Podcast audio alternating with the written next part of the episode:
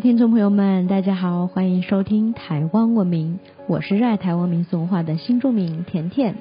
农历正月十五是新的一年里啊第一个月圆之日，春节的一系列活动最后一个热闹的大节日，可以说过了元宵，农历春节啊才算过完。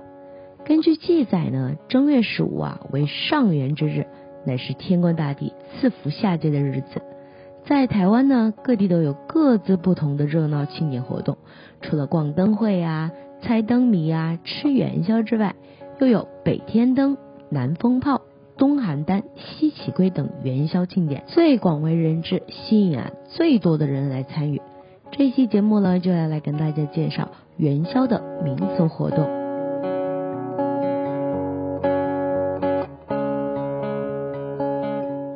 有关于元宵节的起源啊，据说是来自汉代的宫廷祭典。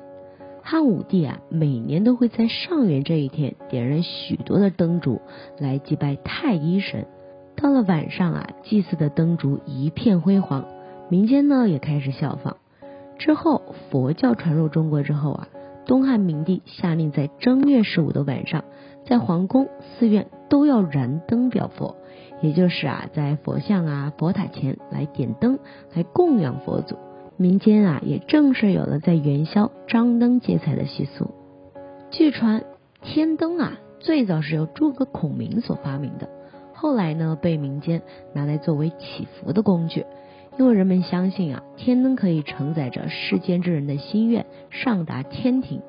在两百多年前，清朝道光年间，台湾平西这一带的先民啊。饱受盗匪的侵扰，时常举家躲避到深山之中。等到盗匪离开了之后呢，留守在村里的勇士啊，就会燃放天灯，向山里的家人报平安，告诉他们啊，你们可以回来了。于是呢，天灯啊，就成为了平西居民的平安灯，成为了平安的象征。而放天灯呢，也成为了当地的祈福习俗。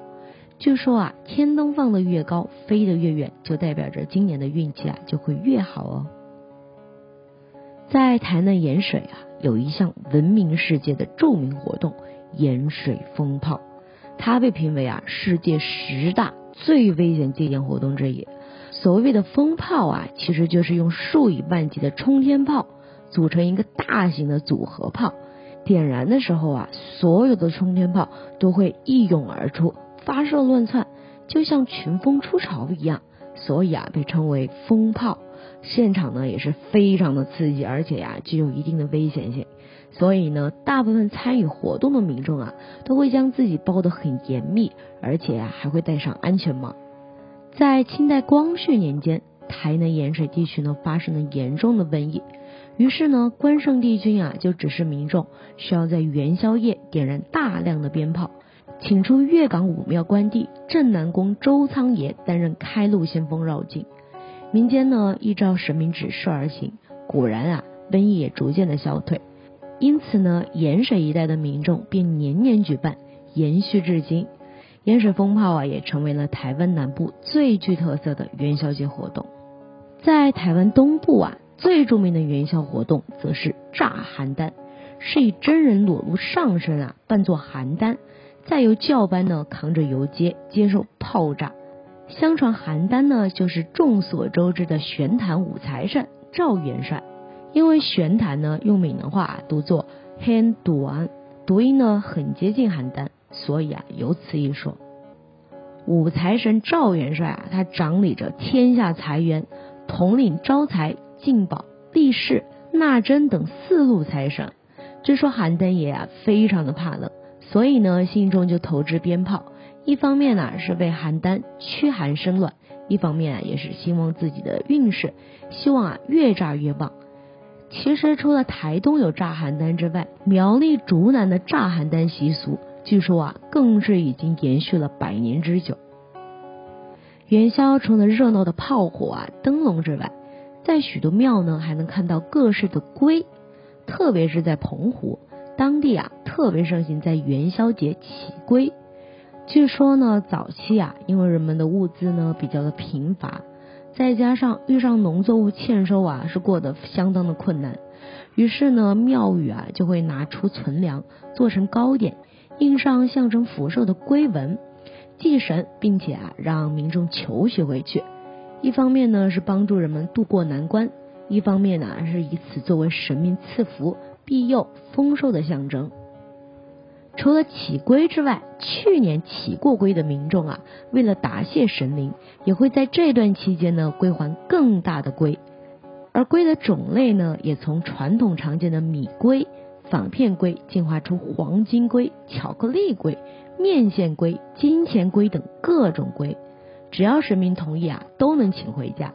甚至呢，还要以轿车、现金、机车、电视等作为彩头，让民众啊骑回家。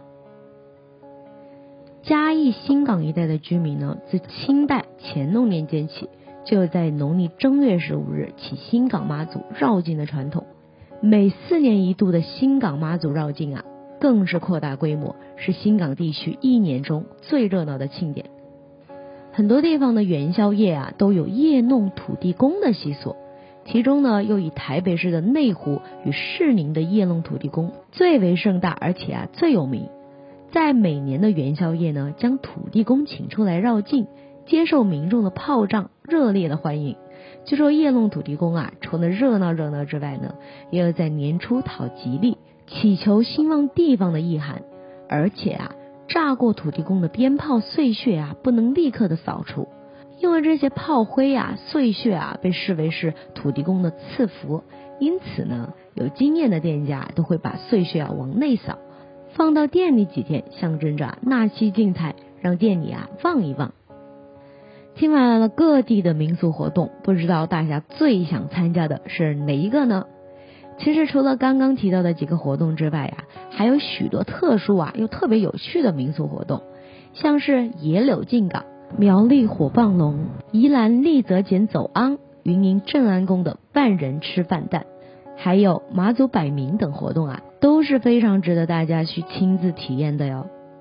另外，在传统文化中，元宵呢是天官寿诞之日，也是一年之中的大吉之日。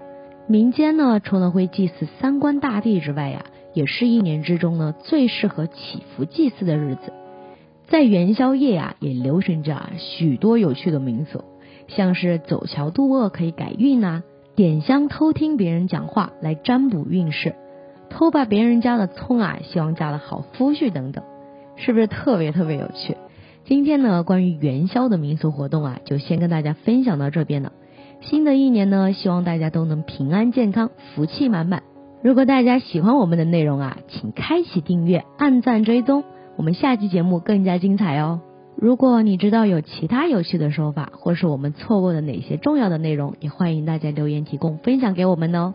想要知道更多有趣的台湾民俗文化吗？可以在脸书搜寻台湾文明，按赞追踪哦，或是直接搜寻台湾文明，关注我们的官网。我们下次见。